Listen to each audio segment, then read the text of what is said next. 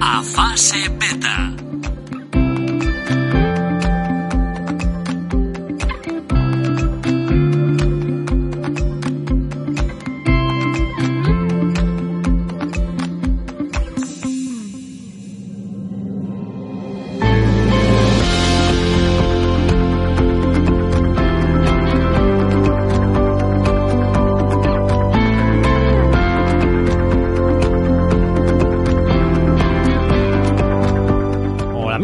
¿Cómo estáis? Saludos a todos y bienvenidos de nuevo a Fase Beta. Saludos de Fran Ciudad. Bueno, ya estamos aquí de nuevo, tranquilos, que no nos hemos ido muy lejos, sino que estamos por aquí de nuevo con un programa muy, muy especial, ya habéis visto en el título, con ese videojuegos que emocionan parte 2. Así que bueno, ya sabéis con quién, eh, quién me va a acompañar hoy si escuchasteis la parte 1, que si no lo habéis hecho, aprovecho y os lo recomiendo. Bueno, que muchas gracias por estar eh, atentos al programa, gracias por pues escuchar todos los programas anteriores. Hacía tiempo que no grabamos, que no nos juntamos y hemos dicho qué mejor época esta pues para de nuevo grabar y en este caso videojuegos y ya decía yo que, que bueno, que videojuegos que emocionan parte 2 y pues tengo que tener a un tío sensible, a un tío con una patata emocional importante como es don Julio Costilla. ¿Qué tal caballero? ¿Cómo estamos? ¿Qué tal, Fran? Hacía mucho que nos pasamos por estos micrófonos.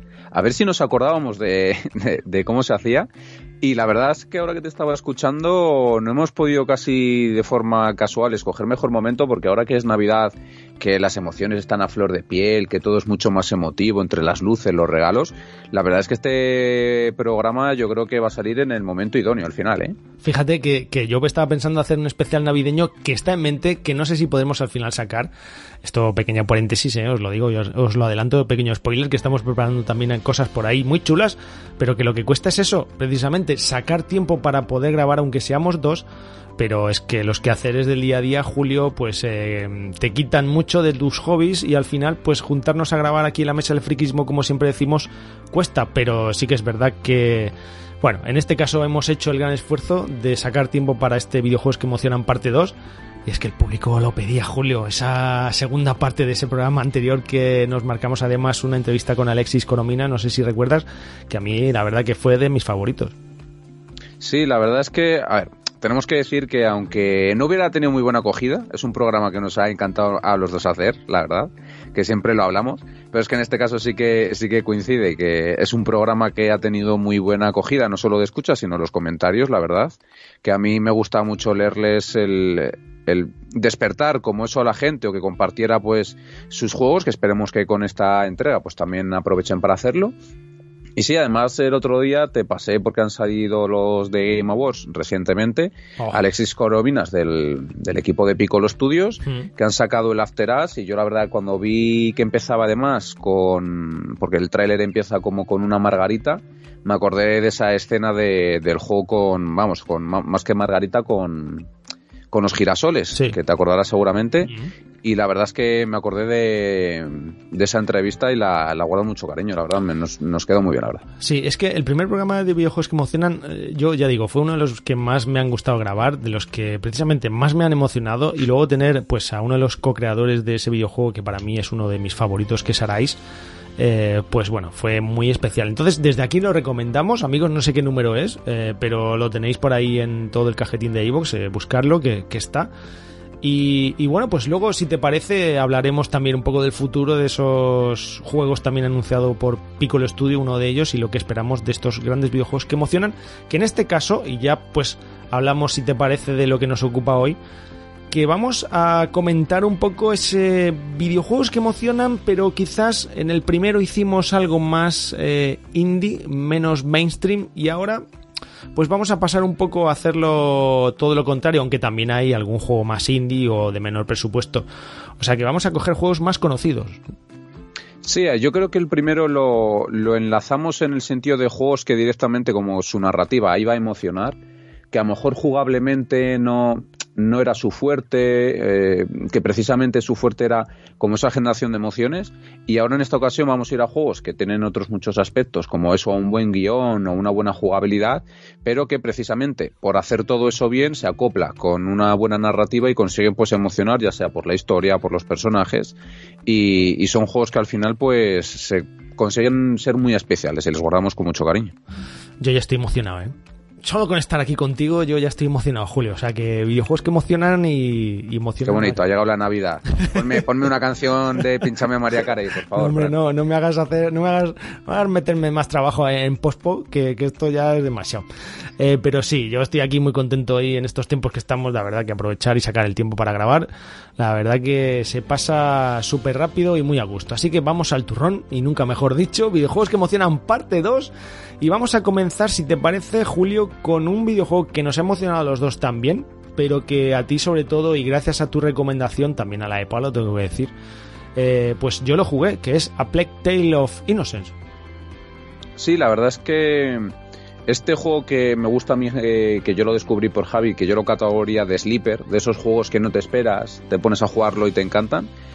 Y además que ha sacado la, segunda entrega, la de A Plague Tale Requiem, hace poco, hace un mes, que ha tenido muy buena acogida. Hmm. En esta ocasión creo que también ha ido a PlayStation 5, porque el, primer el primer juego que salió en mayo de 2019 por Asobo Studios, que también hizo Flight Simulator, pues mm, yo lo jugué en Xbox Game Pass, que es por donde te lo, te lo recomendé yo. Y la verdad es que es un título que, pues eso, está basado en la Guerra de los 100 años, eh, con Francia e Inglaterra, están como esa, esa Inquisición, esa religión, la, también la peste, o sea, esto está todo desolado. Luego también hay una cosa que me gustó mucho cuando conocí el juego antes de empezar a jugarlo, que es su estilo artístico, que está basado como que es un cuadro renacentista, como trazado como con pincel y la verdad que es un juego muy especial por varios, varios aspectos. El, que más llama la atención casi de primeras cuando no conoces el juego es eh, la ambientación. A mí la ambientación me parece que está hecha de forma magistral porque te metes en, en esas casas, bueno, no en las casas tanto, sino como en esas aldeas, en los bosques, como ese ambiente tétrico de, de desolación, de pérdida de esperanza, que me parece que lo hace muy bien el juego. Y luego una cosa que te dije también es a y a Yugo, que son dos personajes que son súper carismáticos y les coges muchísimo cariño. Amicia, Amicia. es que Amicia, Amicia. Dios, es que no para de llamar a su hermana. Y yo voy a destacar de este videojuego.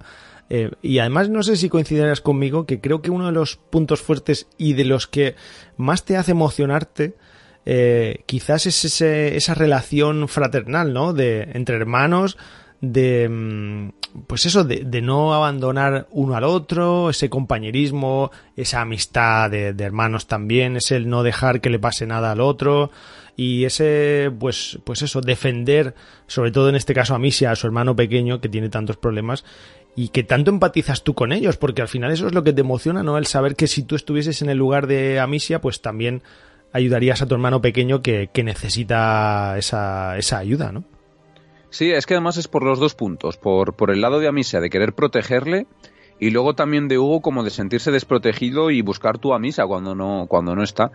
Y luego encima me gusta mucho como la, la evolución. A ver, no es el gran juego que evolucione, pero hmm. al, al, principio que no es ningún tipo de spoiler, Hugo vamos a decir que está encerrado y casi no tiene relación con su hermano, o sea, se van conociendo a lo largo del juego y de la aventura y eso hace que precisamente conectes más con los personajes porque es como que descubres tú también esa relación o esos personajes igual que lo hacen ellos. Y a mí me parece que fue una idea narrativa de argumento que lo, supieron hacer muy bien y, la verdad es que al final empatizas mucho y estás temiendo todo el rato lo, peor. Y encima con ese cáliz de, que tiene el juego de querer ir a por ellos y que no hay nadie que les ayude y las armas que tienen son muy limitadas, al final sientes como ese peligro constantemente y, y, esa tensión al final es lo que te lo que te consigue unir. Yo no sé si a ti te pasa lo mismo. Sí, además esa tensión un poco también propiciada por la banda sonora, ¿eh? Muy muy violín, muy cello, ¿eh? muy, muy barroca por así decirlo. Sí, ¿eh? sí, es que te ambienta muy bien y parece que estás de verdad, pues eh, no sé, en la edad media se podría decir, siglo XIII, XIV, es que no recuerdo ahora mismo, si te digo la verdad en qué en qué año hay patata lanzada, en qué año está esto situado, pero bueno, en qué siglo.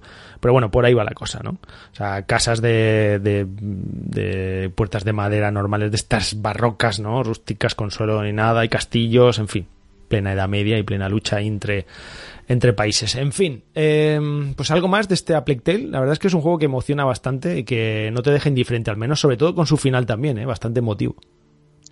Sí, el final no lo he querido nombrar por no hacer spoilers, pero bueno, a, mí la verdad es que no me gustó mucho el tramo final del juego. Sobre todo con, la carretilla, o sea, hay una carretilla que hay que empujar, que, me, que la desesperación máxima, porque está como muy scriptado y, como no lo hagas de una forma muy milimétrica, y a mí me, me reventó un pelín la experiencia, un pelitín, ¿sabes? Nada, nada grave.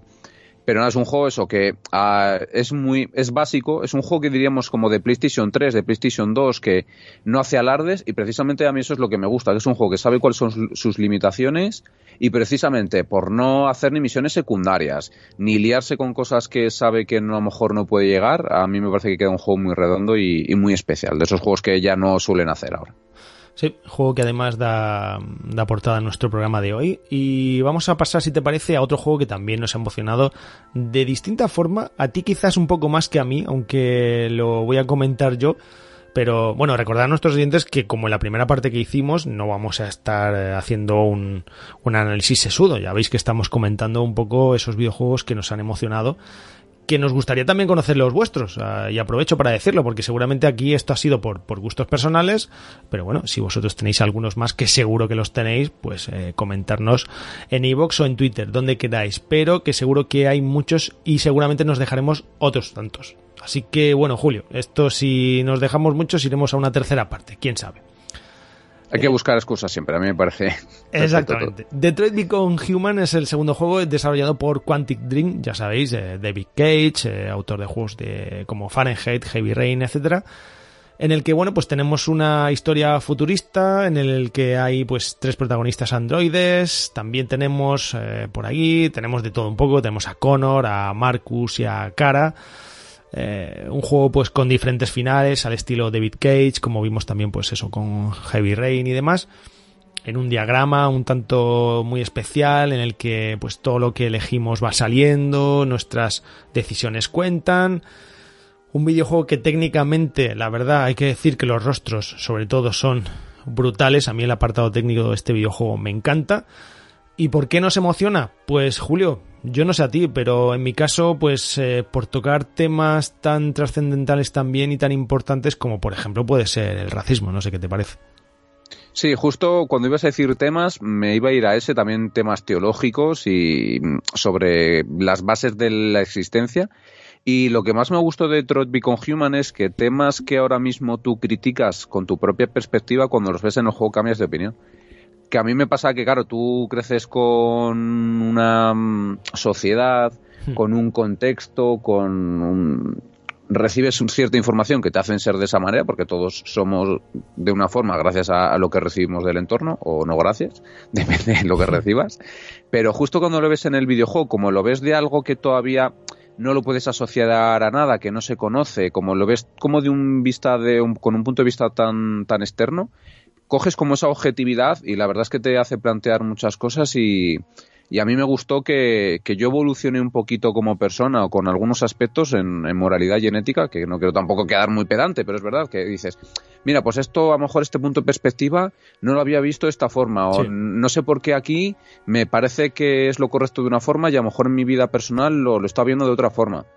Y me parece un juego súper especial por eso, porque a, mí me cambió la forma de ver en algunos, en algunos aspectos. Pues yo creo que eso es justo la clave por la que te puede emocionar y tocar, ¿no? O sea, estos videojuegos al fin y al cabo son videojuegos que no te dejan indiferente cuando los terminas o cuando los estás jugando. Es decir, videojuegos que bueno, que sí, que, que como el resto te los te lo estás pasando bien, pero que te están removiendo por dentro, ¿no? Un poco. Y en este caso lo hace de manera un poco moralista, ¿no? De manera un poco en el que como que te da a entender de que no todo lo que te cuentan o dicen es la verdad verdadera, por decirlo así, que no todo o toda la información o todo lo que crees ver por tus ojos quizás eh, que creas tú que es eh, lo mejor o más adecuado es, es lo auténtico, ¿no? Y que también hay aspectos, pues eh, quizás en el día a día o, en la relación con las personas, pues que no nos damos cuenta, pero que también habría que tenerlas en cuenta. No sé, es que es difícil comentar este videojuego sin hacer ningún spoiler, porque la gracia de este videojuego es ir descubriéndolo un poco por ti mismo pero toca varios palos, eh, Julio, y creo que pues todo el tema del racismo, de la relación con los demás, relaciones personales y demás, creo que es eh, lo que más llega a emocionar, ¿no? Al jugador. Sí, y luego también esos temas filosóficos, porque al final lo decías tú, que es de David Cage, que también me gusta mucho, que hayas nombrado bastantes juegos de David Cage y te hayas olvidado Beyond Two Souls, porque ese juego no ha Oh, existido. Ese juego no ha existido, Fran. Pues a mí me gustó, tío. Fíjate, debo de ser de los únicos que me ha gustado Beyond Two Souls. De- debe ser. Me- ese juego no ha existido, ¿vale? Lo vamos a nombrar por si acaso. Fíjate, Beyond Two Souls, no Beyond Dos Almas. Buah, es que, bueno, es que el, el- creo que era el, el doblaje, uf, madre mía. Mira que tenía buenos actores, ¿eh? Es Pero- que además te digo una cosa, lo de Beyond Dos Almas creo que hasta en la carátula del juego lo pone, ¿eh? no estoy muy seguro, pero está mal traducido. Sí. Esto de o es Beyond Two Souls o es eh, lo que sea Dos Almas, ¿no? Ahora mismo no sé qué Sí, más allá de las dos Exacto. almas o algo así. o- En fin. Y nada, que eso, que además son temas filosóficos porque todos estos juegos, pues luego se ha llevado también en Telltale y otros muchos, y Don't también con Life is Strange, Hmm. pero todas las decisiones tienen un impacto muy fuerte porque te quita o líneas, líneas argumentales o te las añade, los personajes luego reaccionan de una manera diferente por las decisiones que has tomado.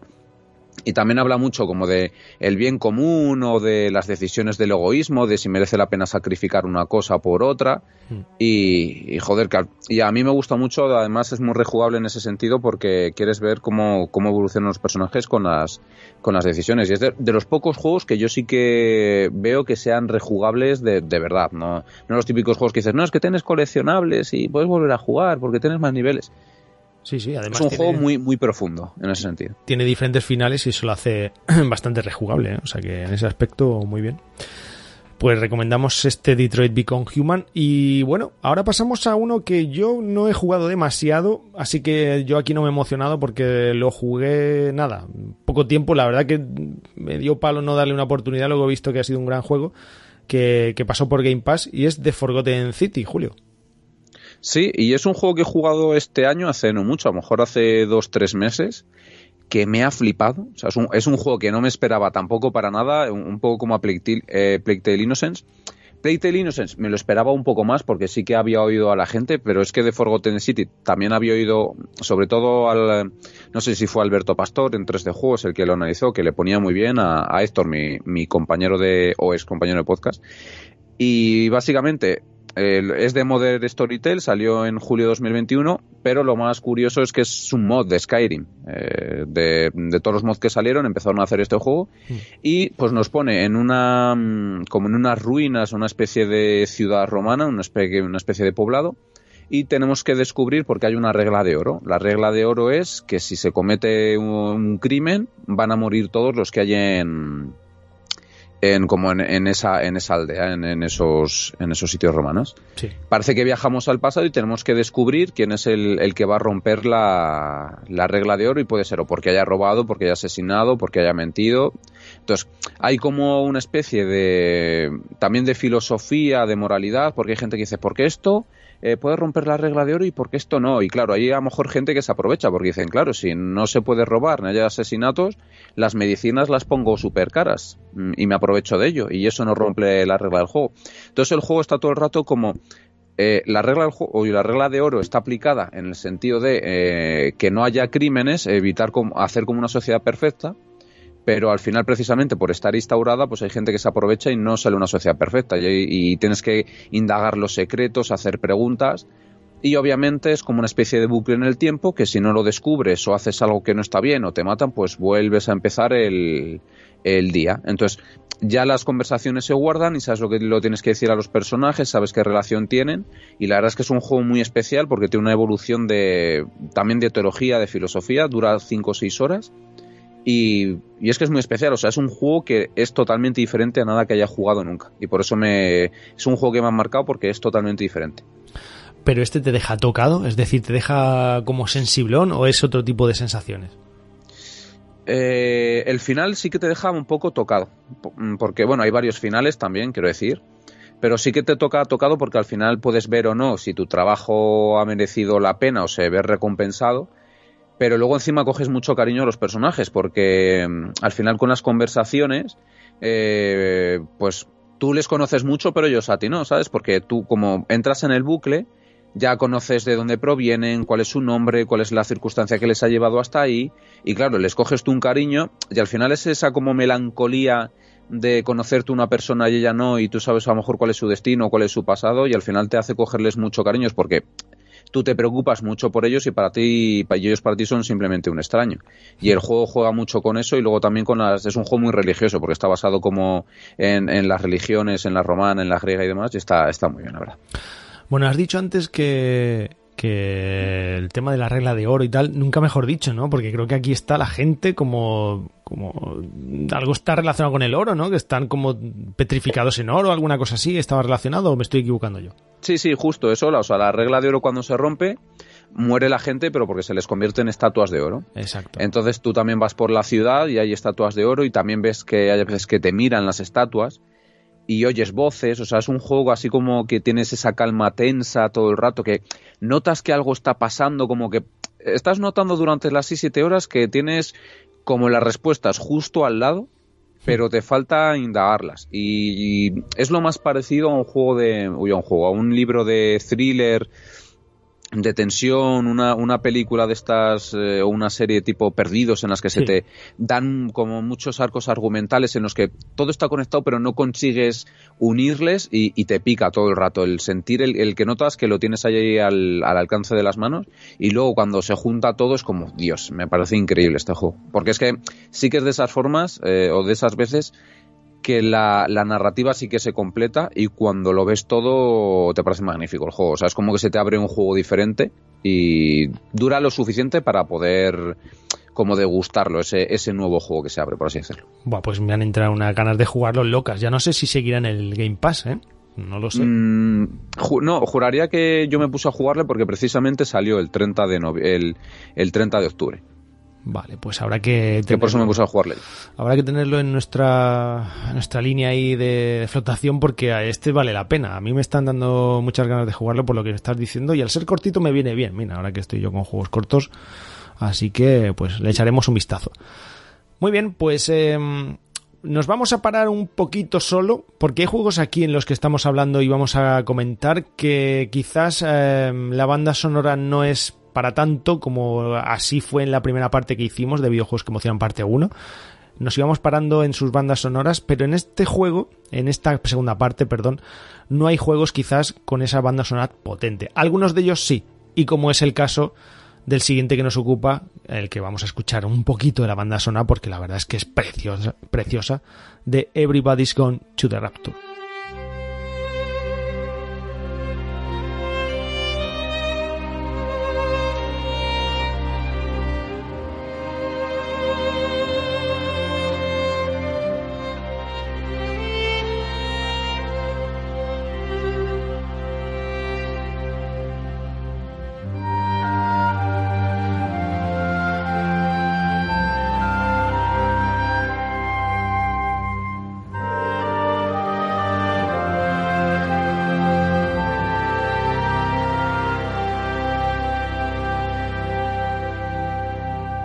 Y es que como podéis escuchar, la banda sonora es, bueno, es muy bonita, es muy relajante, un juego desarrollado por The Chinese Room o Chinese Room. Yo la verdad es que esta, este estudio desarrollador no lo conocía de nada y cuando me puse a investigar, Julio pues tiene juegos como The Arester y, Amnesia.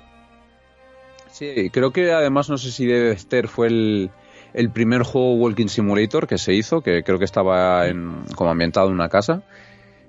Y, y ese este otro Walking Simulator que en este caso tenemos sensaciones encontradas, ¿no, Fran? En este videojuego yo tengo, que decir que aquí la gente, pues creo que lo dieron en el Plus una vez y la gente, pues mucha gente lo jugó y bueno, es un Walking Simulator, pues a ver, es que los Walking Simulator eh, son muy especiales, o entras o no entras. En este videojuego eh, tienes que tener, eh, bueno, no una sensibilidad especial, sino te tiene que entrar. Y a mí desde luego, solo con el apartado audiovisual me entró.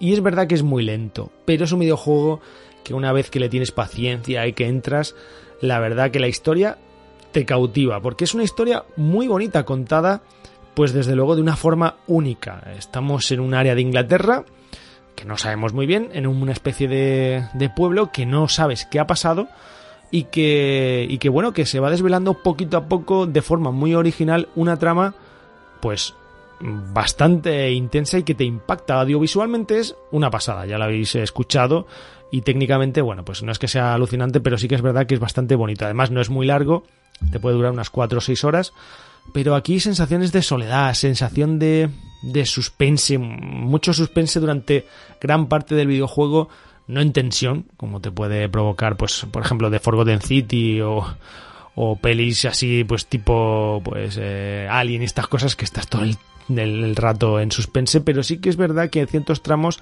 estás tenso porque no sabes qué ocurre y porque esa inquietud de no saber lo que te vas a encontrar, pues eh, te amenaza, ¿no? Sensaciones de tristeza también.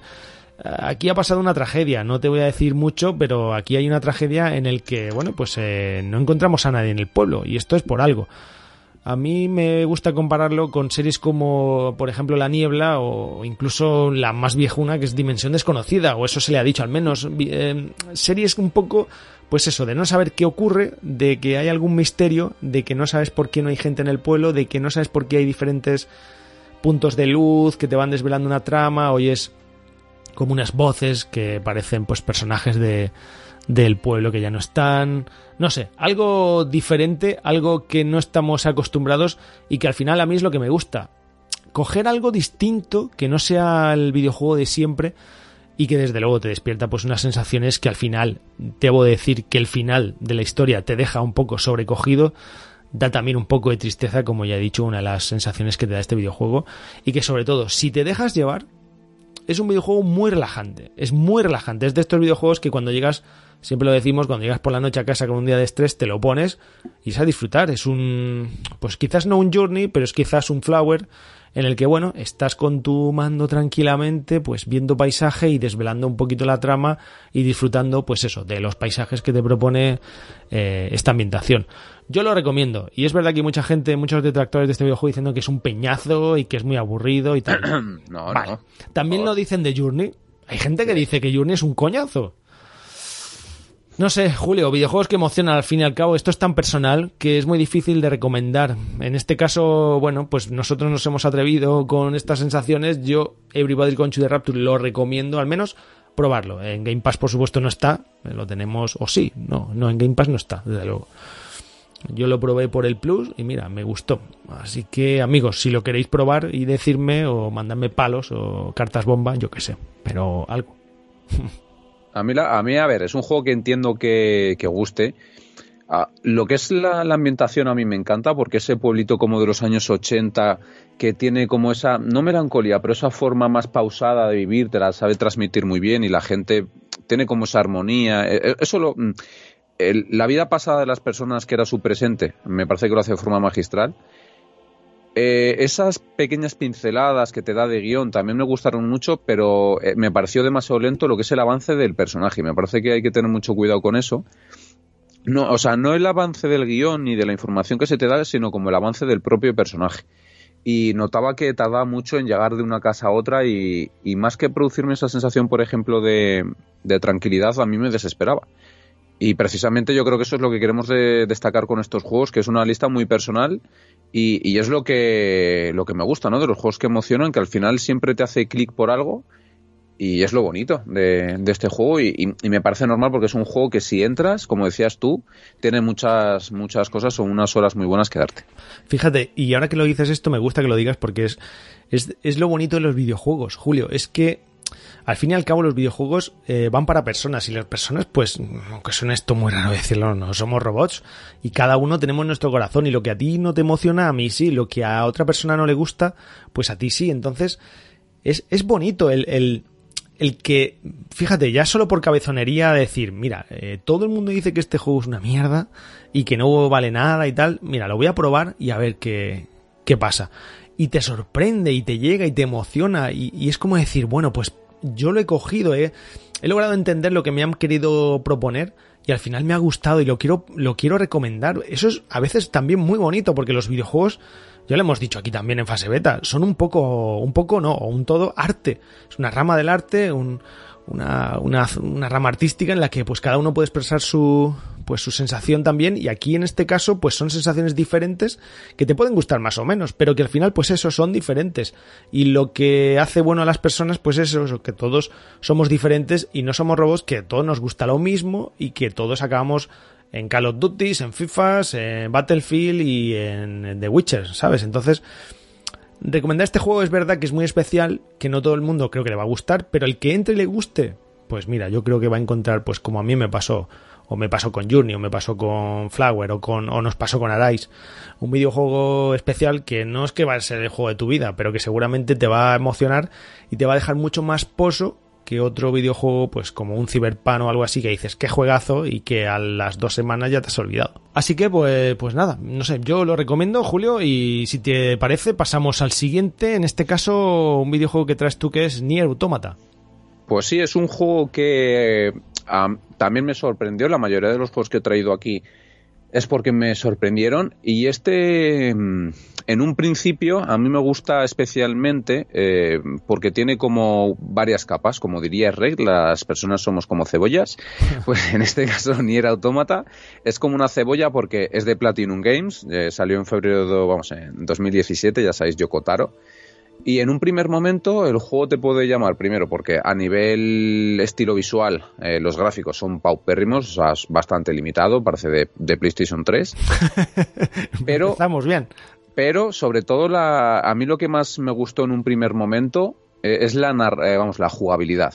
La jugabilidad de Platinum Games, ya sabéis que son de los de Devil May Cry y Bayonetta, o sea, jugabilidad perfeccionada, acción pura y es un juego que me parece que hila muchos estilos porque tienes como, como empiezas como en las naves, en las típicas eh, pantallas de nave de recreativas que tienes que ir disparando para adelante, hmm. luego en scroll, en scroll horizontal, luego tienes eh, traslaciones eh, horizontales que se ve el personaje, luego también tienes vistas desde arriba, cenitales y luego la, la acción hack and slash. Es un juego que sabe combinar exageradamente bien cada uno de los estilos, sabe encontrar el ritmo en cómo hacerlo, siempre te acaban sorprendiendo, todos los estilos les hace bien y en ese sentido el juego es magnífico. O sea, es un juego que les recomiendo a todo el mundo si no lo habéis jugado porque es, eh, es una obra de arte en ese sentido. Pero es que encima luego te habla de, de estos, vamos a decir, androides que está en un planeta Tierra que ha sido casi devastado porque hay una especie de, no sé cómo, de, cómo decirlo, como de robots que se han implementado, que son agresivos y que de repente atacan. Y estos androides como que están diseñados para defender un poco la, humanidad o lo que queda de la humanidad, que se supone que está en la Luna, ¿vale? O en cercano en una nave en la, en la Luna. Y al final, los personajes tienen también mucha filosofía porque quieren saber si son no humanos, hay algunos androides, algunos robots que se empiezan a comportar como humanos, eh, mm, se difumina mucho el que es el ser humano, si, que es el alma, porque muchos personajes eh, están muy desarrollados, o sea, es en el futuro, y, cuidan como de, del resto de, de, los mm, pequeños androides, robots, como que fueran sus hijos. Tenemos, por ejemplo, la aldea de Pascal, que Pascal es uno de los personajes más carismáticos y que más cariño se le coge. Luego tienen traumas, tienen y lo ves desde un, un punto de vista también, como pasaba con Detroit Human, externo, que te permite pues el decirte pues eh, qué nos hace realmente humanos eh, el, amor es poderoso no es poderoso o de dónde viene la ira o por qué reaccionan de esta forma y al final como que es un reflejo de, del ser humano se comportan así y al final es ver si son si son mejores que nosotros no si nosotros somos tan buenos si ellos son deberían ser mejores en esa parte en la que no se parezcan a nosotros. Y el juego esconde esa pequeña capa en, la narrativa, detrás de esa jugabilidad que es lo primero que llama la atención, que es sublime. Y encima es un juego que yo no sé si lo has jugado tú, pero tiene varios finales y yo le terminé dos años después, Fran. Pues eh, sorprendente. Yo no sabía que este videojuego, que pensaba que era pues un más hack and slash de toda la vida, tenía tanta profundidad, ¿eh? No, me, me pilla sorpresa. Es que no lo he jugado.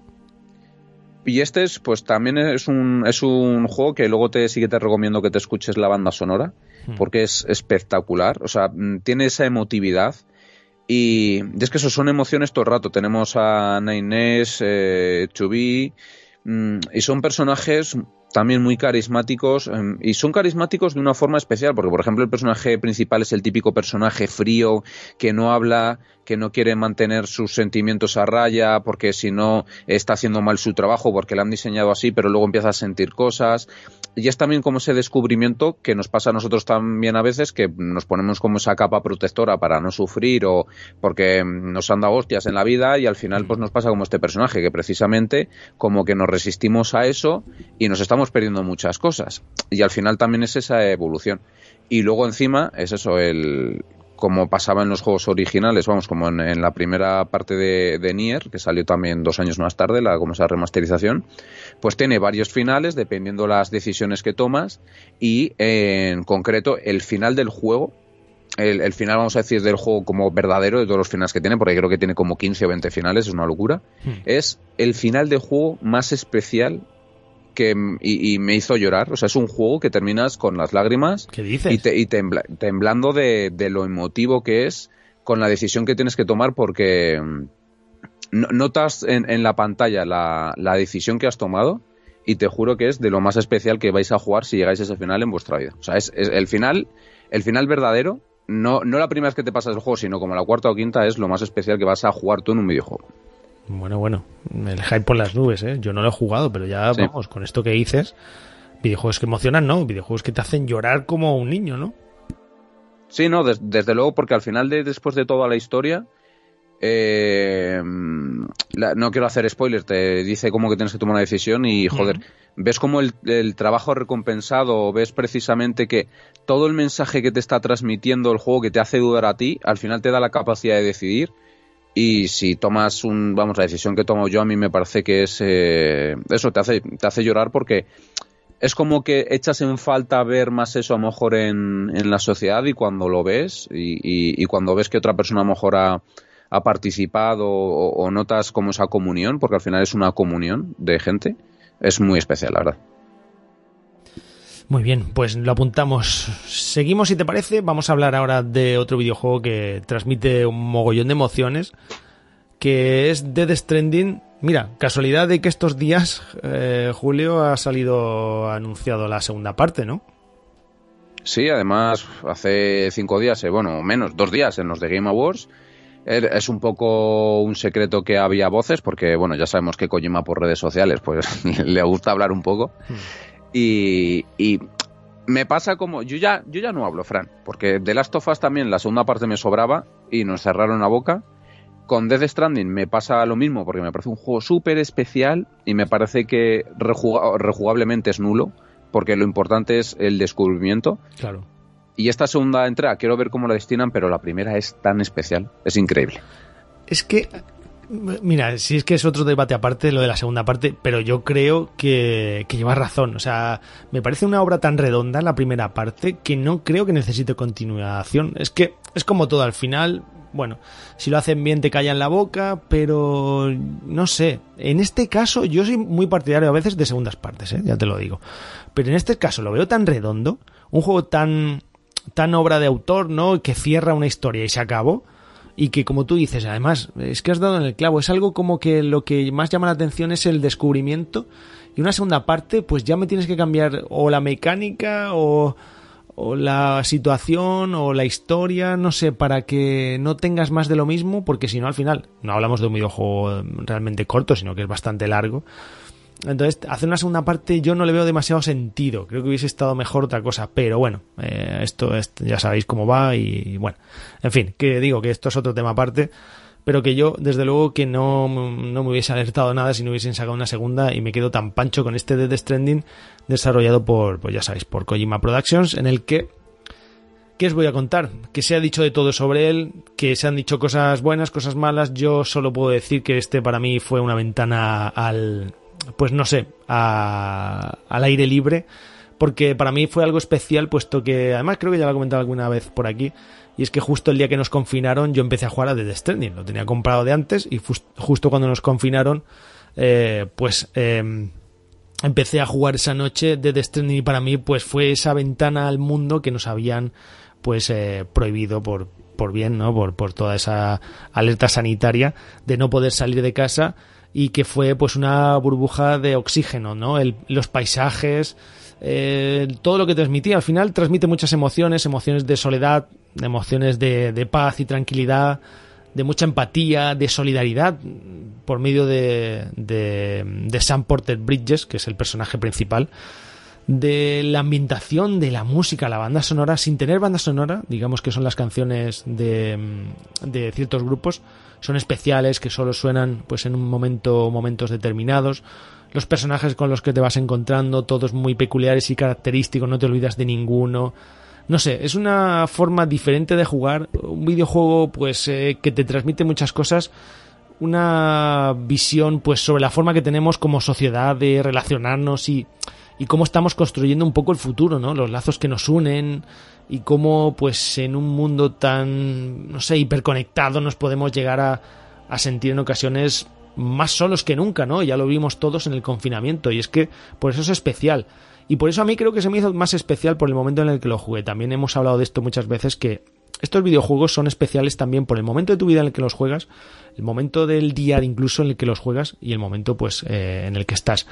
Entonces también es importante.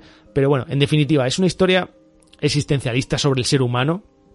Yo creo, y su paso por este mundo, puedes filosofar todo lo que quieras con The Stranding, pero lo que eh, es inequívoco es su calidad y es su diferente forma de ver las cosas.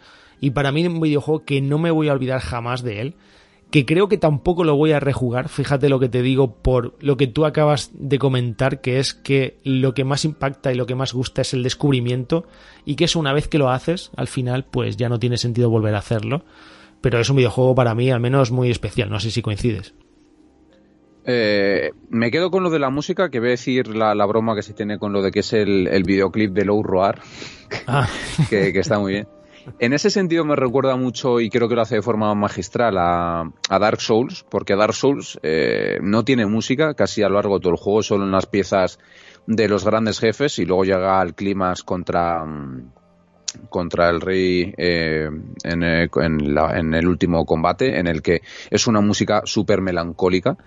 Y aquí pasa un poco, poco lo mismo, eh, que pasa en el combate final y en el transcurso. Al final esa soledad que te quiere transmitir el juego, porque va asociada también a la conectividad, al final la ausencia de conectividad es la soledad que te genera, y los silencios también son bandas sonoras, y eso hay que tenerlo en cuenta, y este juego creo que lo explota a la perfección, porque muchas veces no hace falta el emitir una música, sino el dejarla ausente.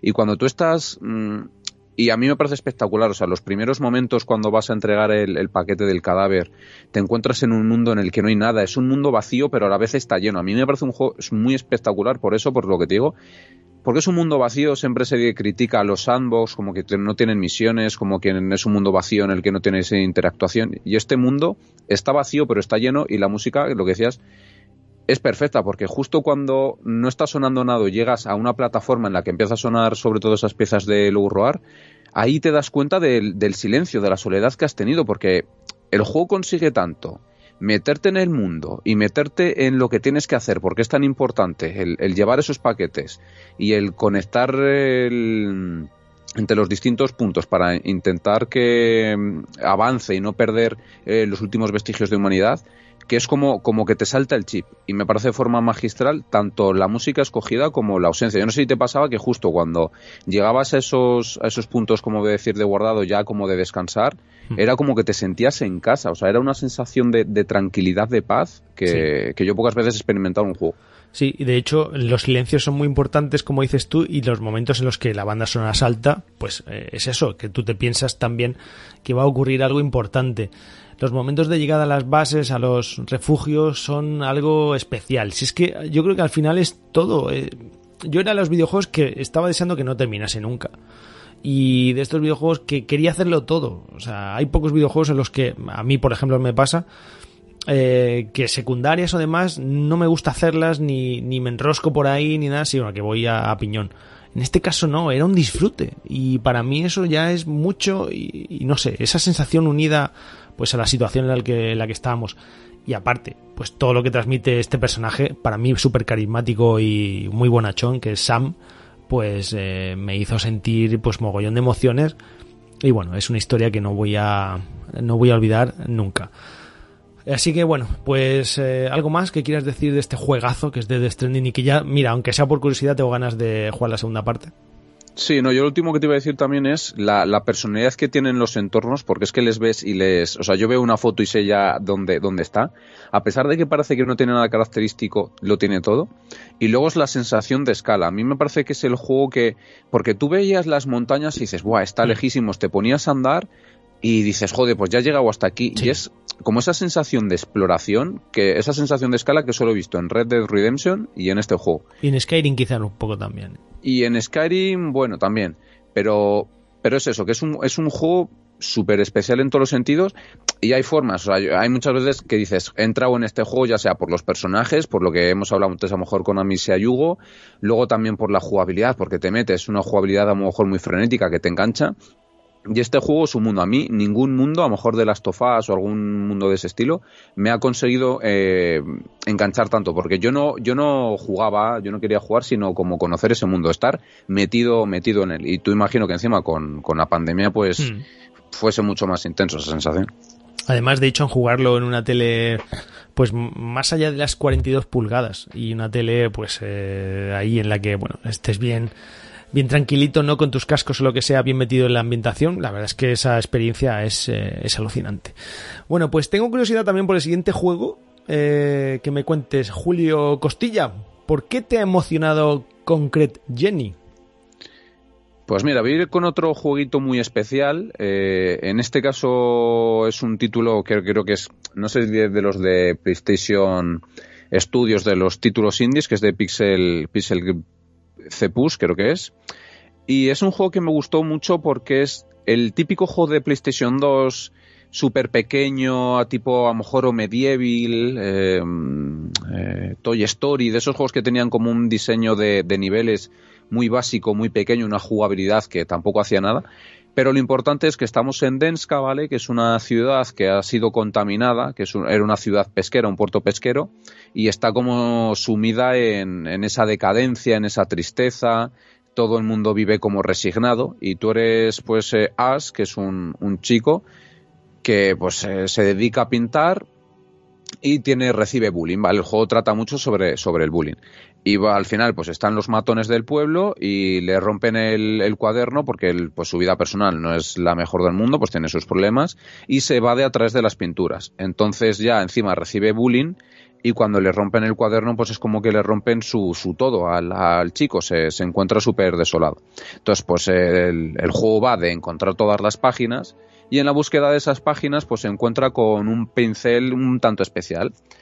Eh, este pincel lo que hace es dar vida a las pinturas que hace. Puede crear como unos pequeños genios, por así decirlo, que le eh, van a ayudar a restablecer y a quitar como esa contaminación que hay en, la ciudad. Y el juego pues utiliza la, los beneficios del DualShock 4 en este caso, tanto para agitar el spray o para la pintura, porque juegas mucho con, con el pincel, vamos, con el, con el pad que tiene eh, táctil y es un juego muy especial por eso, porque al principio les tienes mucho asco a los del bullying y el juego consigue darte esa perspectiva de que esos chicos que hacen bullying hacen bullying porque sus padres se están divorciando, a uno de ellos su, padre le pega, entonces al final la forma que tienen de mm, lidiar con todas esas emociones es al final lo que pasa muchas veces con el bullying es el, el hacerle ese acoso a otro chico.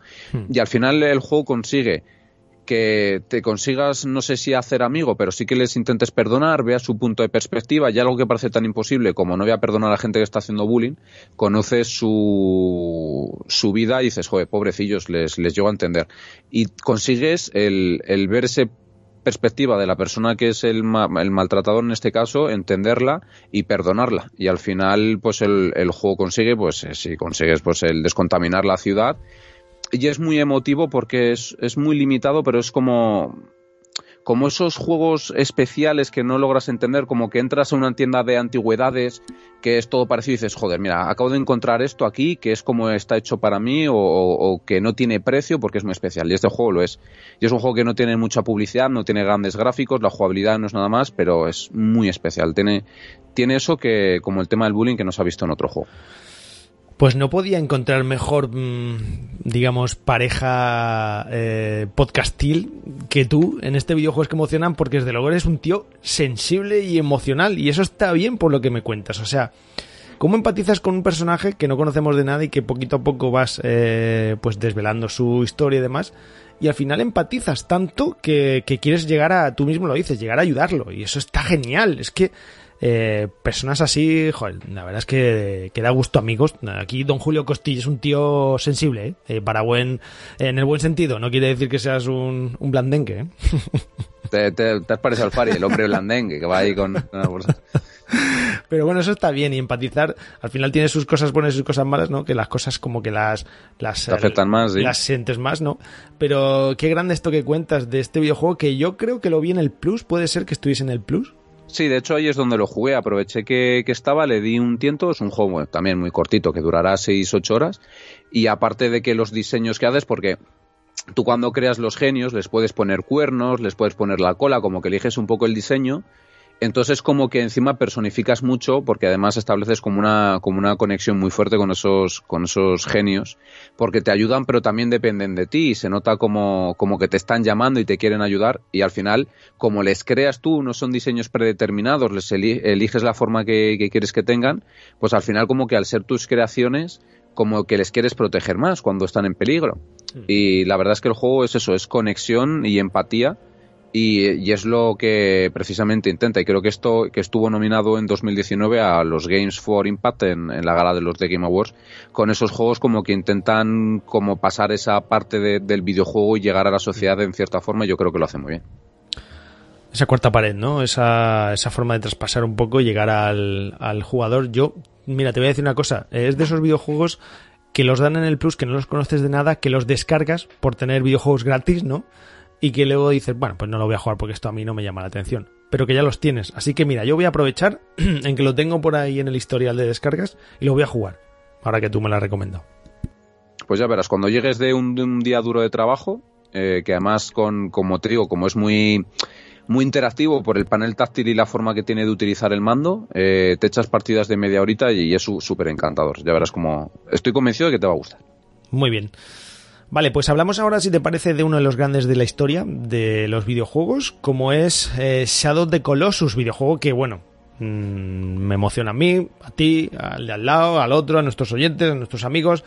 ¿A quién no emociona Shadow the Colossus? Yo creo que uno de los grandes, pues eso, en ese sentido, de la historia de los videojuegos, desarrollado, ya sabéis, por el Tínico, juegos como Ico, de las Guardian, un poco del mismo palo, pues una historia de pérdida, de soledad, de, del ser pequeño en un mundo enorme, de esa vulnerabilidad ante los colosos, de tristeza también, ¿no? Que a mí me pasaba, no sé si a ti también, seguro que sí, eh, esa tristeza al matar a esos colosos obligado un poco para salvar a, a tu amada. Y, y, no sé, de esa intriga de, de ver qué es lo que ocurría, un poco también de emoción de solemnidad, ¿no? Cuando entrabas a los templos, eh, todo era muy serio, como tenías que seguir unas reglas para poder matar a los colosos y que eso casi casi era algo obligado, pues para, como una misión, salvar a tu amada. No sé, la yegua al final, agro, hay momentos con agro muy intensos, eh, sin hacer spoiler, la verdad es que yo no sé quién habrá quedado todavía sin jugar este videojuego. ¿eh? Me dan ganas de hacer spoiler porque es que que deberíais haberlo jugado, ¿no? Esto tiene que estar jugado ya, Julio. Sí, yo creo que cuando pasan yo, cinco años, eso ya el spoiler no tiene viabilidad no ya, ¿no? o sea, eso, eso, no cuenta ya. no cuenta, no cuenta. No sé, es un videojuego que a mí, de verdad, que es uno de los que más me han impactado siempre, más me han emocionado, más pozo te dejan. El final es bueno, el final te deja, te arranca así el corazón, lo saca para afuera, le da media vuelta, lo tira para arriba, para abajo, lo pisa, tal, hace lo que quiere contigo y es, es alucinante, a mí me dejó pues bastante tocado, nunca lo olvidaré. Pero es un videojuego que, vamos, que donde pone videojuegos que emocionan, ahí tiene que estar de los primeros puestos, porque a mi entender, Julio, no sé si tú estás de acuerdo, es un videojuego con una solemnidad y una sensación de, no sé, también de melancolía y tristeza a la vez que alegría, y esto pocos videojuegos lo, lo consiguen con, con, los colosos y con el viaje que tienes que hacer, casi, casi, entre comillas, obligado a esto por un final o un objetivo final, pues tan triste como es salvar a tu amada y tampoco sabes si es posible, que te deja, pues eso, eh, poso para mucho tiempo. Sí, y además, eh, fíjate que antes hablaba de. Mm, hablábamos de Death Stranding, de la sensación de escala. Este juego me parece espectacular y además tiene muchos más años. estableció una forma de hacer videojuegos y bueno, pues ha tenido mucho impacto en la industria porque, por ejemplo, creo que Miyazaki, en la forma minimalista de, narrar, de, establecer más bien dicho la, narrativa, con la ausencia de, música, con el, no contar nada, con la ausencia de información que te está contando a la vez mucho, es lo que consigue hacer este juego. Y también evolucionas mucho con, con la historia, porque al principio sabes que tienes que matar a los colosos, siempre que vemos eh, un enemigo grande y un arma, mm, damos por hecho que son enemigos. Y joder, el, paso de saber que estás haciendo algo que estás matando a seres inocentes, vamos a decir que como que son ciervos gigantes, porque tenemos siempre, yo creo, como que el ciervo, como esa imagen de, pureza del bosque, y al final tienes que hacerlo para salvar a tu amada, que muchas veces el juego también juega como con esa imagen del amor, de si estás haciendo lo correcto, porque estás salvando a tu amada, pero estás matando a esos seres inocentes, y el juego eh, se empieza a hacer muy pesado. A mí me pasó que cuando estaba con el último coloso, como que a la vez quería terminar y a la vez no, porque como sabía que no estaba haciendo lo correcto, el juego empieza como a, ganar toneladas de, en, lo que haces y, la jugabilidad sigue siendo la misma, pero a mí el juego se me empieza a transformar y también me parece muy especial que lo logre con nada, porque el juego es muy básico, es seguir, eh, levantar la espada y ir con el caballo a donde te indica y escalar a los lomos y ya está. Sí. Pero, está lleno de matices. Eso es exactamente, eso es lo que hace bueno, ¿no? O sea, que, a ti se te haga pesado y que es como que no quieres hacerlo y tienes que hacerlo por un fin, eso lo hace muy bien. Además, eso lo hace también un videojuego del que vamos a hablar ahora enseguida, que es de las sofás.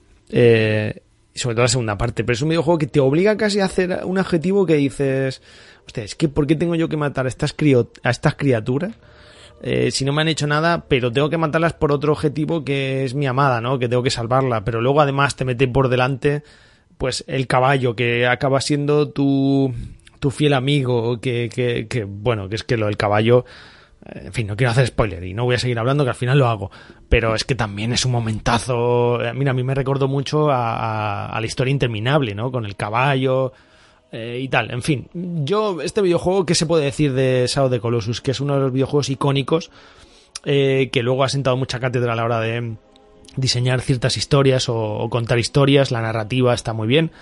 Que se te puede hacer un poco bola, pero si no entras con, pues con esa historia y esa sensibilidad, quizás eh, no lo lleves bien, pero al final, cuando quieres saber qué pasa qué pasa, porque la, jugabilidad, pero de eso no, hablamos aquí, que al fin y al cabo es lo de menos en estos videojuegos, la jugabilidad es a veces un poco dura, pero como hemos dicho, no vamos a hacer ningún análisis, esto no, no trata de eso, sino de contar un poco experiencias y, emociones, pues ese, este juego es de los números uno, así que bueno, pues algo de Colossus que vamos a poder contar más de él, que lo tenéis que jugar, que si no lo habéis jugado, vamos, es un imprescindible, y que si lo habéis jugado, pues yo supongo que estaréis de acuerdo con nosotros en el que eh, pues estamos hablando de uno de los videojuegos que más emocionan de todos los tiempos.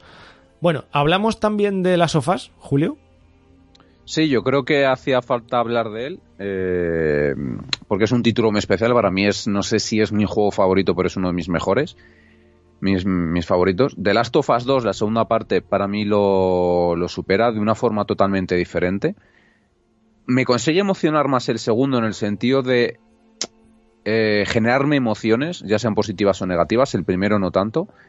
Pero bueno, vamos a ir al, primer de las tofas porque yo creo que fue el original, el, que sentó también unas bases de contar historias porque ahora que recientemente acabo de terminar God of War Ragnarok, que me parece uno de los mejores juegos jamás hechos, o sea, me parece espectacular ese videojuego. Y me parece un videojuego que precisamente, pues, es lo que hablábamos de los anteriores. Mira, me pasa lo mismo un poco que, mm, que con Nier Automata, que tú cuando vas a jugar a God of War te piensas que va a ser un juego basado en la jugabilidad, en eres el dios de la guerra y, al final tienes que destrozar cosas, pero es uno de los juegos más emotivos que he jugado nunca. Todos los personajes tienen un valor, tienen su ritmo, tienen su posición, tienen su contexto, tienen su perspectiva. Eh, es increíble la forma que tiene de, establecer esa línea de entre padre e hijo, ¿vale? Y eso es lo que guarda mucho y creo que bebe mucho de The Last of Us. Al final es de PlayStation Studios y creo que tanto la segunda parte de The Last of Us 2 como eh, es el primer God of War Ragnarok, vamos, el primer God of War de 2018 como el Ragnarok, beben precisamente de The Last of Us y es una historia que como las anteriores eh, me parece muy especial porque evolucionan con evoluciona el jugador con los personajes. Eh, ya sabéis todos que, que es Joel, el personaje al que encarnamos, y tiene que llevar un paquete que es una niña. Y al principio pues eh, la vemos incluso molesta porque simplemente como que parece que está dando el coñazo. Y es increíble cómo el juego acaba en no sé si que dura 10 15 horas en generar tanto cariño hacia una persona y, al final el comprender por qué Joel la, la acaba queriendo como a una hija a través de todas las historias de todos los sufrimientos que pasan y es un juego que es que no sé cómo a ver, no, no sé cómo catalogarlo en el sentido de, de, que la jugabilidad es básica en el sentido de al final utiliza mucho el script de levantar las tablas para, para coordinarse los dos y trabajar en equipo o empujar cosas pero al final el impacto que tienen narrativamente te deja roto. Al final es el, el clímax. Pero a mí lo que más me gusta del videojuego es cómo se enfrentan Joel, que es como eh, ese adulto que ya ha vivido mucho de como de esa pandemia, de que no tiene esperanza, pero vive simplemente por el hecho de sobrevivir, y luego está Joel, que es como la imagen de, de la alegría, de la inocencia y de cómo los dos acaban dando su perspectiva y, y al final es el, el cuidar de otra persona al máximo exponente. Sí, yo estoy totalmente de acuerdo y de hecho, pues eh, emociona por, Es que, claro, esto requiere un análisis mucho más completo porque son tantas las emociones que transmite este videojuego. Fíjate, cuando hablamos de videojuegos que emocionan, em, en este juego es que desarrollas mogollón de emociones, sobre todo en la segunda parte que no todos, eh, de hecho hicimos un especial aquí en fase beta, no todos lo veíamos de, de, la misma forma.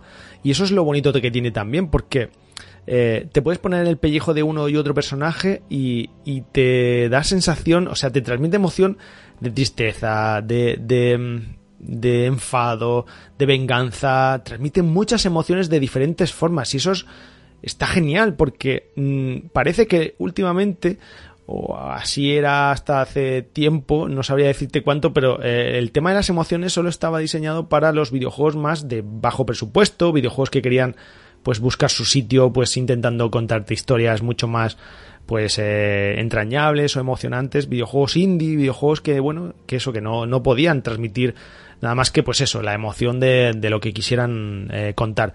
Mientras que las grandes historias y demás, así un poco más, pues eran para los triples A que, que no llegaban a emocionarte, sino que lo pasabas bien.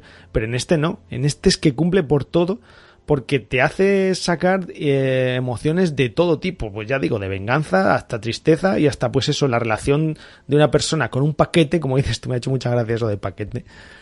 Eh, al principio que es eh, Ellie y luego acaba siendo pues prácticamente tu hija y cómo matarías por ella y eso al final pues es una relación que se va desarrollando y es al final una relación de amistad y luego de amor emociones más grandes que esas, ¿no? Y es que eso es lo bonito también que a ti te hacen transmitir todo eso. Sobre todo, fíjate, eh, las relaciones cambian en la segunda parte que ya transmiten otro tipo de emociones, más quizás, eh, Julio, más intensas. No sé si estás de acuerdo conmigo en el que el segundo es como más oscuro, más intenso y más, más fiero, ¿no? Por decirlo así. Sí, ya, te lo dije, ya lo he dicho al principio cuando estaba hablando de, of Us, que el segundo me genera muchas más emociones y mucho más intensidad. Eh, de hecho, yo tenía que jugar en tandas de 30 minutos o 40 minutos porque terminaba exhausto. O sea, compartía tanto las emociones que el juego me quería transmitir que no podía estar. Porque hay juegos que puedes estar jugando mucho tiempo. The Last of Us 2 tenía, no podía jugar más de una hora y media porque terminaba reventado emocionalmente o, o psicológicamente. Con el primero no me pasaba tanto también porque no se contaba en esa época. Mira, yo ahora que estabas hablando de como de la diferencia entre los indies y los AAA, eh, yo lo encuentro en que precisamente Last of Us a mí me parece muy importante, me parece un juego que tiene sus carencias obviamente porque las tiene, pero que logra unificar la jugabilidad con, la historia. Eh, al final la narrativa es eso, como diría Adrián Suárez, eh, los cambios de estado, ¿vale? Que se producen en un juego.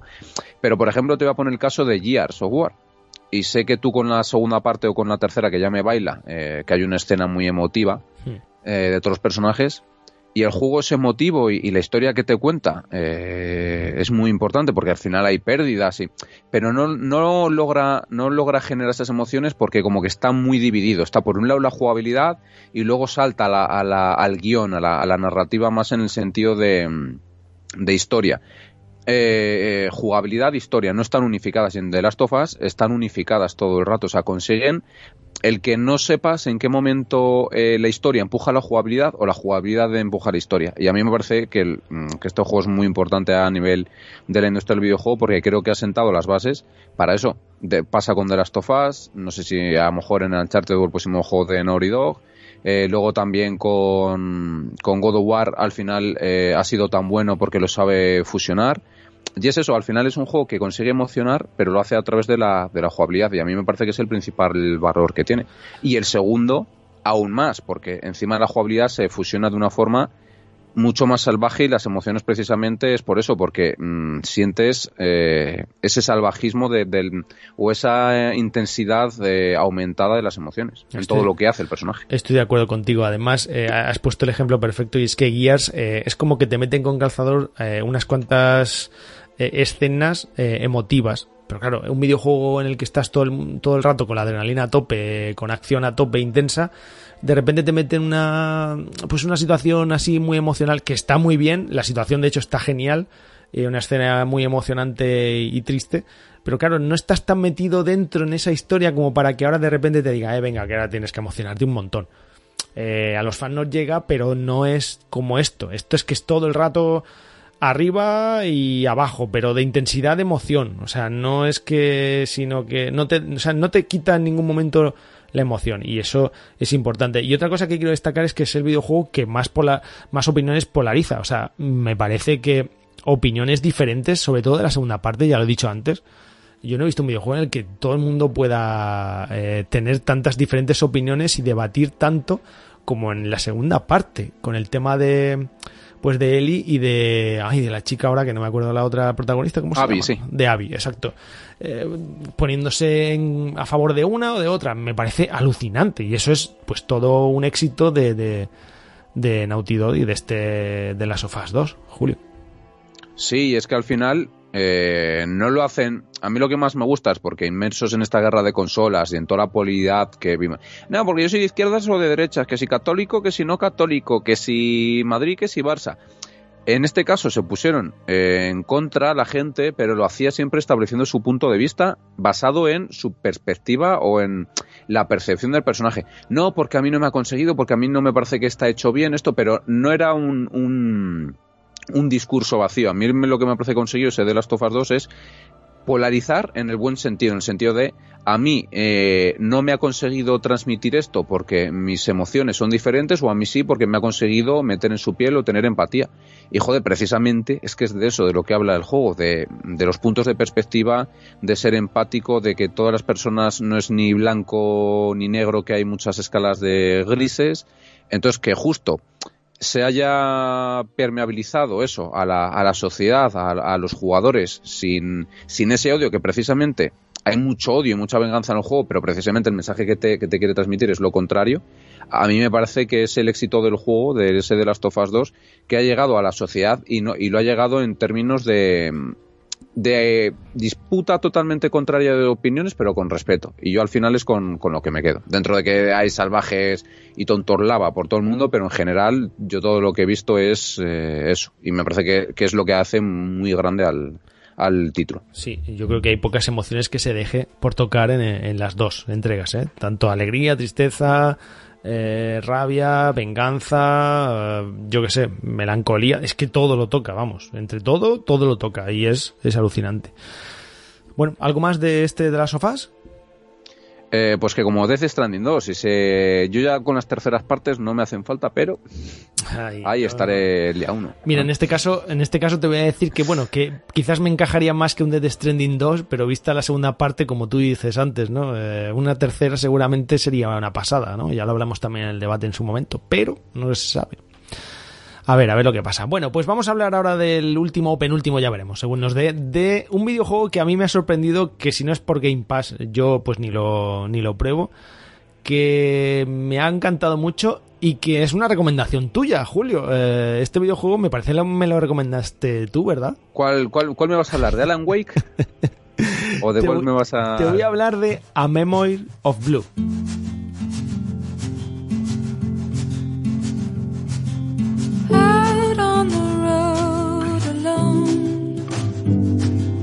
Sitting here was once a sport.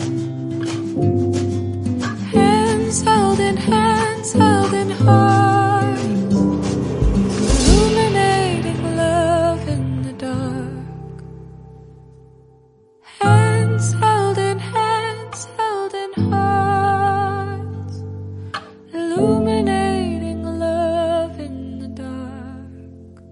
Que ese le tengo además pendiente porque le empecé a jugar y dije, guau, es un... Y no sé con qué me entró otro juego y dije, esto es un juego totalmente Fran, sí, sí.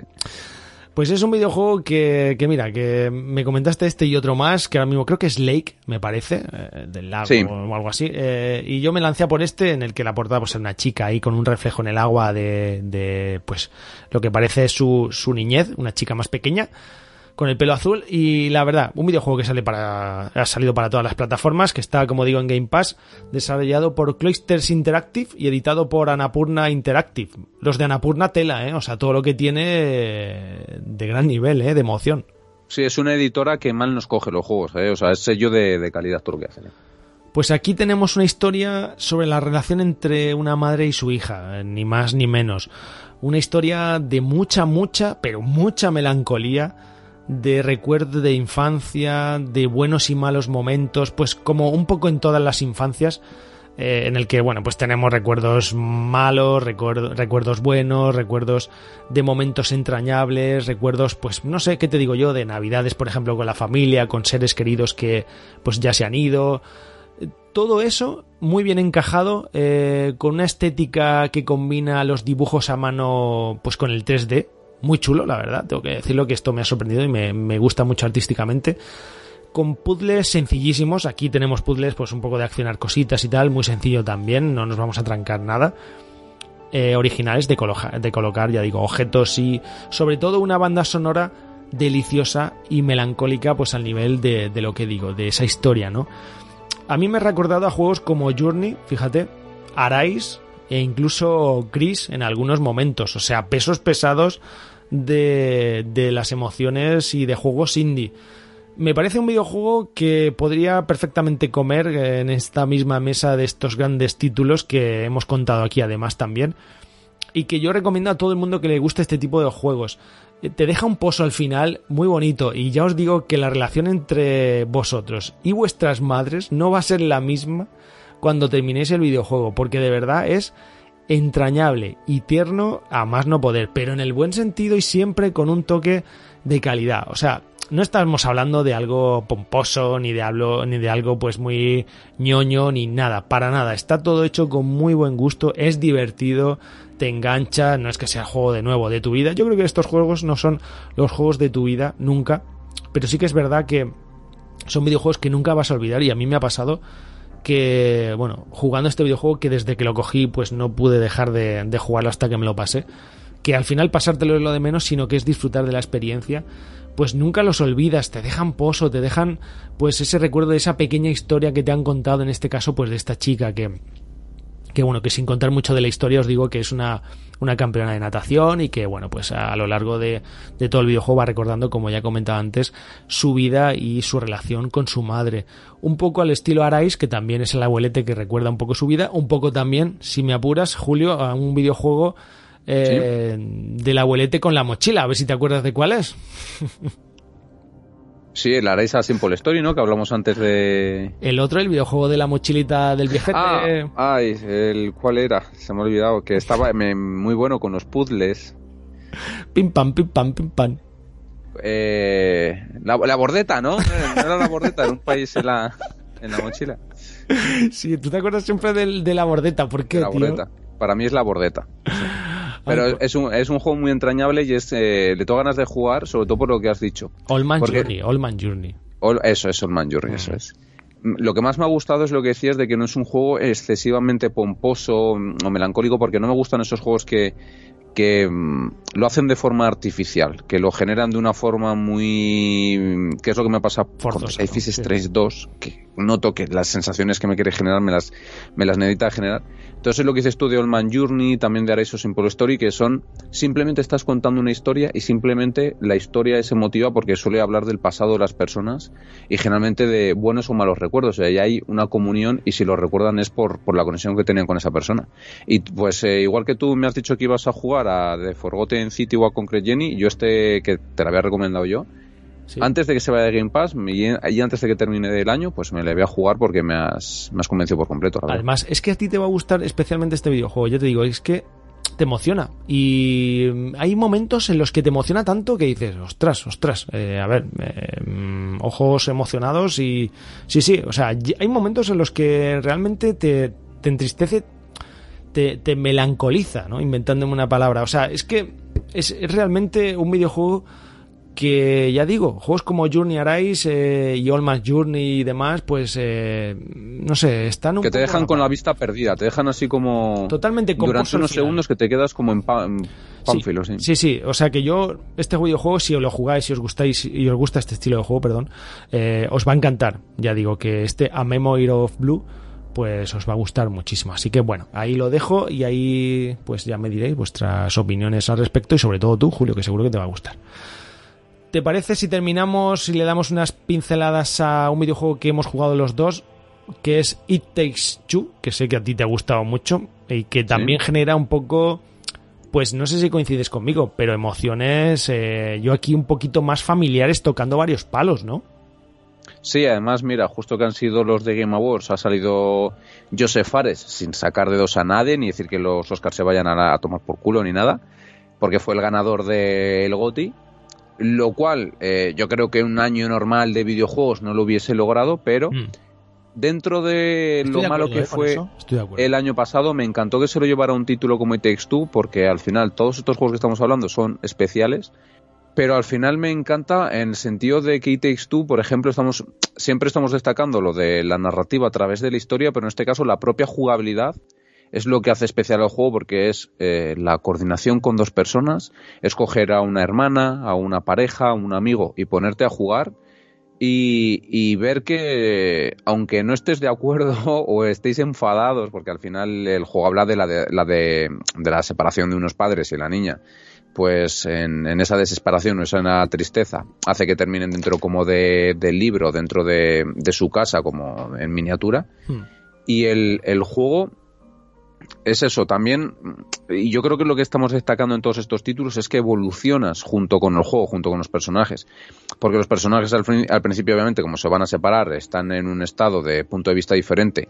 Que además, lo que me gusta del videojuego es no se van a separar porque sí, sino porque, ni porque se ven mal, ni porque se quieran echar todo en cara, sino porque la vida les ha podido. Al final se han visto empujados por el trabajo, el otro no llegaba a lo mejor tarde a casa, rutina, eh, a lo sí. mejor la rutina les ha destrozado.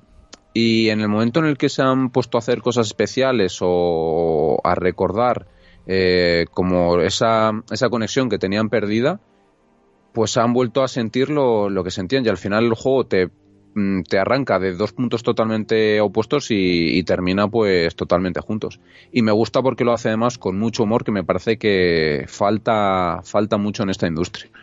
Sí, señor. Eh, yo suscribo todo lo que dices tú y además añado que, vamos, me parece que este hombre tiene una imaginación brutal que yo no sé cómo ha diseñado un videojuego con tantas horas, eh, pues con unas mecánicas tan diferentes y tan originales, pues que solo a, las, al- a, a los niveles de los más grandes como son Miyamoto con sus Marios o, o, los Zelda o, en fin, este tipo de juegos en los que salen eh, siguen saliendo entregas y cada vez se reinventan, pues eh, está a la altura, ¿eh? De verdad es que me parece un juego súper divertido, súper adictivo y en el que pues mm, sobre todo que te sorprende y que cada fase es algo diferente y eso está genial a la par que pues eso que transmite diferentes emociones.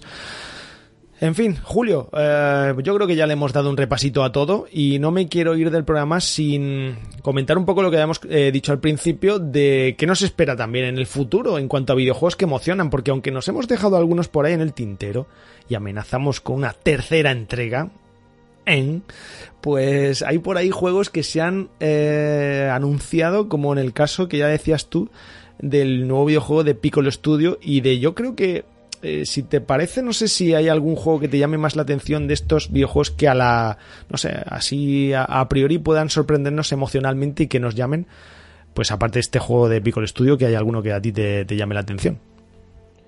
Pues lo, lo tengo que ver porque mmm, la verdad es que espero, yo creo que 2023, por fin, espero que sea ese gran año que vamos esperando dos años, porque parece que van a, a coincidir eh, a, los juegos que tenían que llegar por, por fecha y los juegos que no habían llegado anteriormente por fechas retrasados. Y al final vamos a ver juegos especiales como Zelda, eh, Atomic Heart, eh, Hogwarts Legacy. Pero al final todos estos juegos suelen llegar de sorpresa. Eh, el After Us, pues nos hemos enterado, eh, porque bueno, al final como hicimos el especial y tenemos como esa precisamente emoción más asociada a Piccolo Studios. Y de momento no tengo ningún, ningún juego a la vista. Eh, sí que lo que te indicaba antes, que, que God of War Ragnarok eh, no os lo podéis perder porque va mucho más allá de la jugabilidad. Eh, y por ejemplo, igual que tú decías que a Memoir Blue te cambia como la perspectiva, la relación que tienes con tu madre, eh, God War Ragnarok lo hace con tu padre. Yo la verdad es que mmm, a través de esa historia te das cuenta de... De como esos silencios, como esa virilidad que, te, que no te permite como decir tanto los sentimientos, como que parece que siempre hay esa capa, como eh, esa barrera de, no, es que soy hombre y los hombres no expresan opiniones, o entre dos chicos, ¿sabes? Que está muy, muy arraigada en la sociedad. Y entonces, como lo he descubierto en un juego que no me lo esperaba para nada, pues yo ya voy, yo ya voy a lo que me caiga, Fran. Fran yo cualquier juego ya me espero que me sorprenda de esta manera, igual que me, me pasó con Apple Innocence, con Nier Automata, y la verdad como parece que va a ser un año genial, pues seguramente nos dé para hacer... Ter... No voy a hablar de cuarta, pero tercera seguro. Qué no gran... sé si tú tienes alguno. Qué gran detalle ese, sí. Pues eh, yo no tengo ninguno porque normalmente estos videojuegos nunca los esperas. Eh, ya sean triples A, sobre todo juegos indie. Eh, los videojuegos indie que hicimos en la primera parte, yo creo que ninguno lo esperábamos. Y eso es lo bonito de estos videojuegos, que es que son videojuegos que siempre te sorprenden porque intentan llegar pues a la gente con menos presupuesto y no se le espera mucho de ellos, no, no se les tiene mucho hype. Y los triples A, pues que quizás te emocionen más, como ya lo dices tú, un God of War Ragnarok o, o quién sabe, ¿no? Una tercera entrega de, de, de Us que algún día está por llegar, por supuesto, o más cositas por ahí pues no sé, de momento a la vista no sabemos, porque quizás esto es lo que más guardado siempre hay en un videojuego, eh, los pequeños tesoros que esconde, que es las emociones, porque es imposible de contar, esto está claro, tú puedes contar cosas de la jugabilidad, puedes contar cosas de la banda sonora y tal, e incluso unas pinceladas de la historia a modo de, de, de prólogo, pero que al final te llegue, que al final te toque eh, el corazón o te emocione o, sientas cosas con los videojuegos, eso nunca lo sabes hasta que los terminas. Entonces eso es lo bueno que tiene de todo esto que estamos contando, que es que te sorprende y que al final pues es con lo que te quedas y son videojuegos que nunca olvidas. Como no me voy a olvidar yo de estar aquí con mi compi Julio Costilla, que ha sido todo un placer grabar hoy contigo este videojuego que emociona parte 2, que lo teníamos eh, grabado, no, guardado eh, y apalabrado, esto pequeño secreto detrás de bambalinas, pues desde hace mucho tiempo, Julio, un año quizás, eh, apartado y esperando intentar grabar. Sí, yo, vamos, yo creo que inmediatamente después de grabar el otro, que nos encantó porque al final yo creo que tenemos una forma de pensar muy parecida en algunos aspectos y por eso nos recomendamos juegos porque sabemos lo que le va a gustar a otro, que podemos fallar en algunos, pero la gran mayoría. Entonces, eh, al ver que nos salió muy buen programa, yo creo que ya dijimos de hacer una segunda porque dijimos, como al hacer la lista descartamos juegos, dijimos, joder, es que estos juegos también son necesarios y al final, como pasó el tiempo y jugamos a más videojuegos, la lista se incrementó y siempre dijimos de, tenemos juegos suficientes para hacer una, una segunda parte. ¿Mm? Y sí, yo creo que un año. Y al final, yo creo que, mira, lo que saco de. que sé que te va a gustar, la, la reflexión, Fran. Eh, siempre no encontrábamos el hueco, pasaba algo y al final es como estos juegos, que es el momento eh, perfecto para haber hecho el programa ahora en Navidad, después de haber jugado estos juegos. Y es como estos títulos que también te exigen el momento perfecto para jugarles y yo creo que este programa se ha hecho cuando se tenía que hacer. Perfectísima pincelada, Julio. Nada más que decir, señor caballero. Muy bien, pues encantado de estar contigo, así que pues nada, a nuestros oyentes muchísimas gracias por estar ahí. Y don Julio Costilla, pues eh, a muy señor de las redes sociales, que ha sido todo un placer estar contigo de nuevo, lo digo.